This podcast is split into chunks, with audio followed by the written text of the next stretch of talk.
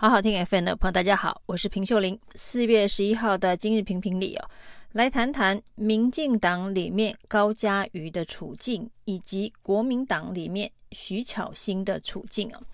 最近这个两大政党啊，都有年轻的战将可能面对未来政治生涯的重大巨变哦。那民进党的高嘉瑜呢，在历次的这个选举当中哦，可以说是民进党内战力非常强的年轻一代的政治人物。但是呢，他从市议会跳级进入了立法院之后，那因为攻下的是民进党长期的艰困选区港湖地区，那以这一个呃不是太多的票数赢了实力非常坚强的李彦秀进入立法院了。当时对民进党来讲，可以说是一个相当困难的任务哦，他完成了一项民进党很多政治人物都做不到的事情哦，那打下了港湖区的立委席次。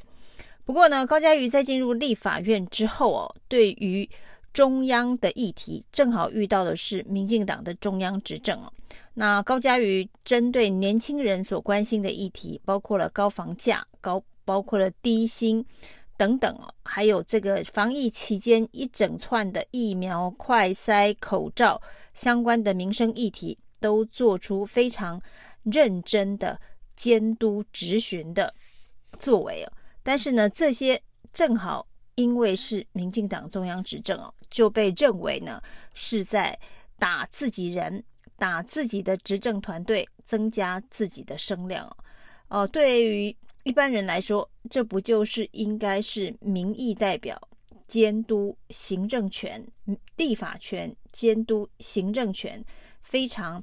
一般而正常的作为吗？但是因为大部分的民进党的立委哦，都是党卫军哦，就是执政党怎么说都是对的。那行政团队推出的政策要全部买单，不可以有任何的异议啊。那连批评的声音都不被允许，这是民进党在完全执政之后呢所要求的纪律。那显然高嘉瑜不太遵守这样子的一个纪律，特别是在连选举期间呢，他都没有放下他的小刀。那第一枪开出林志坚的论文不应该要跟台大对抗这样子的一个说法，否则会造成一失五命的选举的惨败啊。那因为这样子的一个经典的发生啊，那使得高嘉瑜成为去年九合一败选的一个战犯呢、那民进党败得非常的彻底哦、高嘉瑜也是万箭穿心啊。因为小智论文案的一尸五命，果然预言中了。那这到底是？自我实现的预言，因为高嘉瑜预言了这件事情，所以林志坚论文案才成为破口，还是呢？林志坚论文案本身就是一个大破口，高嘉瑜只是那个指着国王说没有穿衣服的诚实的孩子哦。那这当然呢，对于支持者来讲，会觉得如果没有高嘉瑜登高一呼，说这个林志坚论文案会造成一尸五命。就不会发生这样子的事情哦，这种想法未免太天真了。不过呢，情绪是需要发泄的出口，高嘉瑜就正好是民进党支持者情绪发泄的出口。而民进党执政以来哦，的确在内政的部分哦，使得这个民怨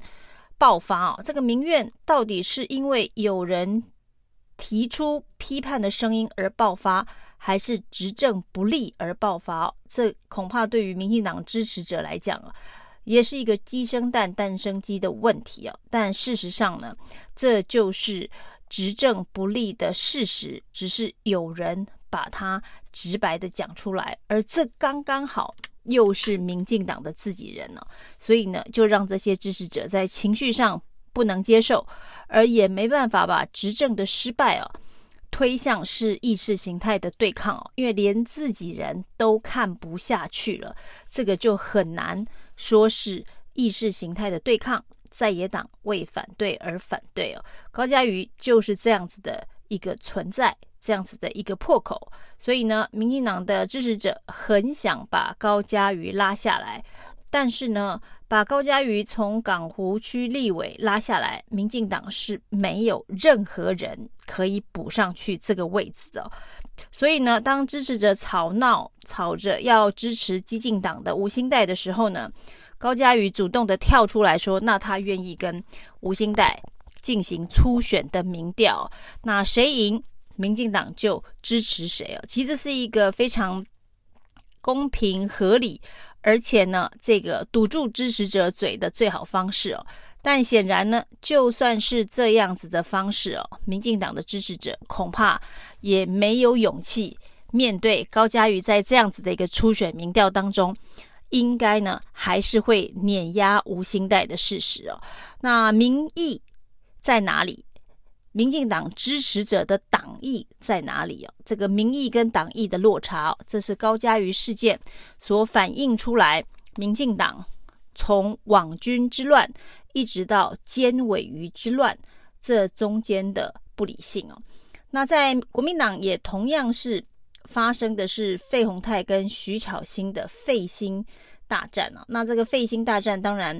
对于徐巧芯来讲啊，他觉得最不公平的。就是游戏规则的制定哦，那这个游戏规则的制定都掌握在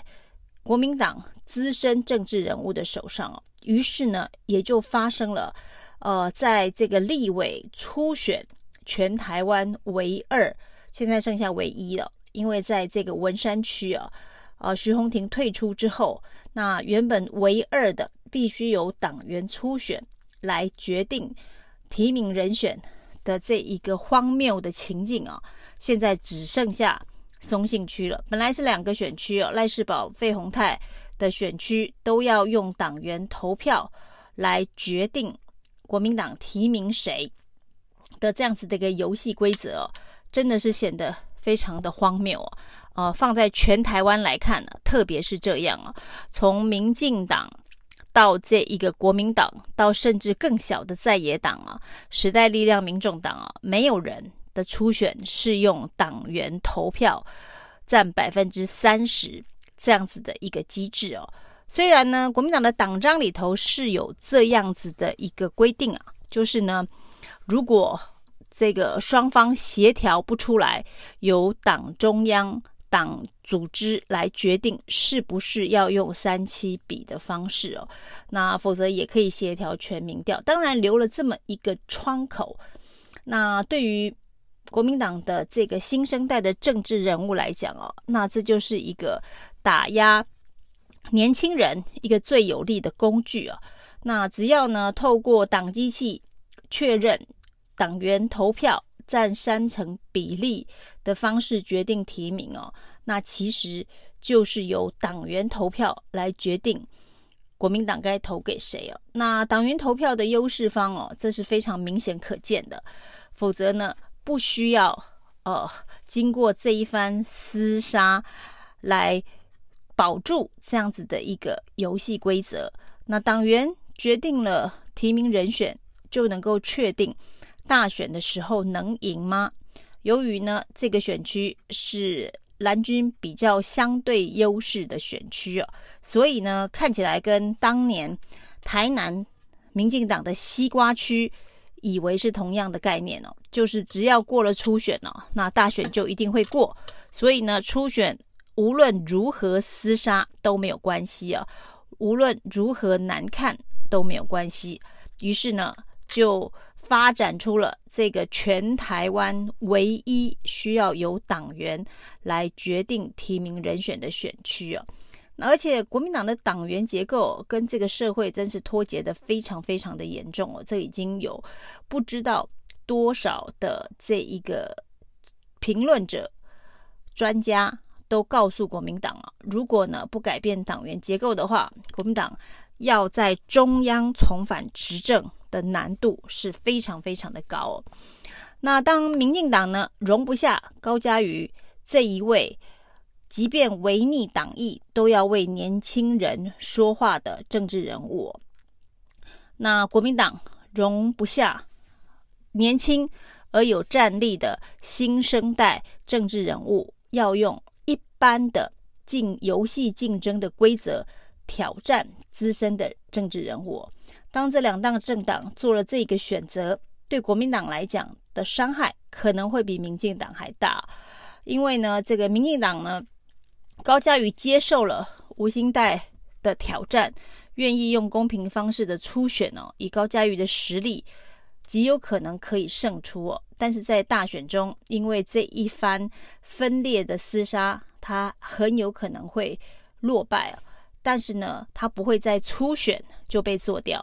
但是呢，国民党的徐巧芯哦，极有可能在初选就因为游戏规则被做掉。当徐巧芯连初选这一关的门槛都没有办法过，给年轻人的讯号哦，就是国民党对于年轻人从政这件事情哦，根本不是。真心诚意的支持哦，那对于年轻选票来讲，这会是一个呃非常大的一个情绪的反弹呢、哦。所以徐巧芯如果真的没有办法通过国民党的初选机制的话，对国民党来讲，需要收拾的战场恐怕不是一个松信选区而已哦。以上是今天的评评理，谢谢收听。